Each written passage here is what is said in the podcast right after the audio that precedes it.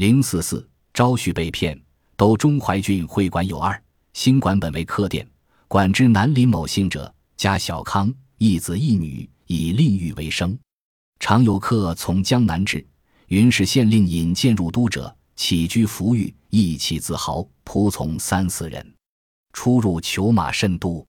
主人子招募居谈，即向款洽。一日有老仆仓促问训至，叩头成书。客展独未尽，浩气失声。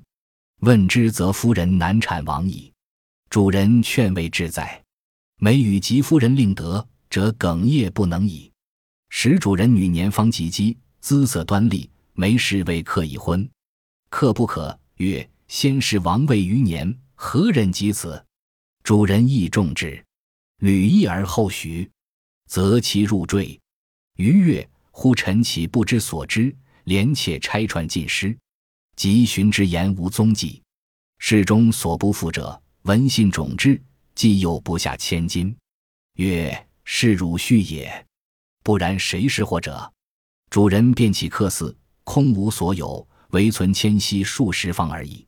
由是卖屋代偿。生计大窘，而明府夫人寡居至今，不能作度口食游风，只合为山头望夫石耳。都城中有两个会馆，新馆是客店，馆的南邻住着一户张姓人家，家底殷实，且有一个儿子和一个女儿，他们以出租房屋维持生计。有一天，一位客人从江南来租房，说是县令引荐入都城的，他的饮食起居非常豪奢，仆人都有三四个。出入都乘坐着华丽的马车。张某的儿子与客人相处得很好。突然有一天，有个老仆人仓皇地跑来，递给客人一封书信。客人展开信，还没看完就大声痛哭。张某问起原因，才知道原来是客人的夫人难产死了。张某再三劝慰，客人每次提到夫人的美德，都哽咽不止。当时张某的女儿正好成年，姿色端丽。有媒人就为客人提亲，客人不答应，说：“我的先妻去世还不到一年，我怎么忍心再娶呢？”张某更加看重客人的美德，多次提起让他日后再娶。后来客人入赘到了张家，过了一个月，忽然有一天早上，客人不见了，张某箱子里的财物也都不见了。他忙派人寻找，客人早已经没了踪影。这件事传出去后。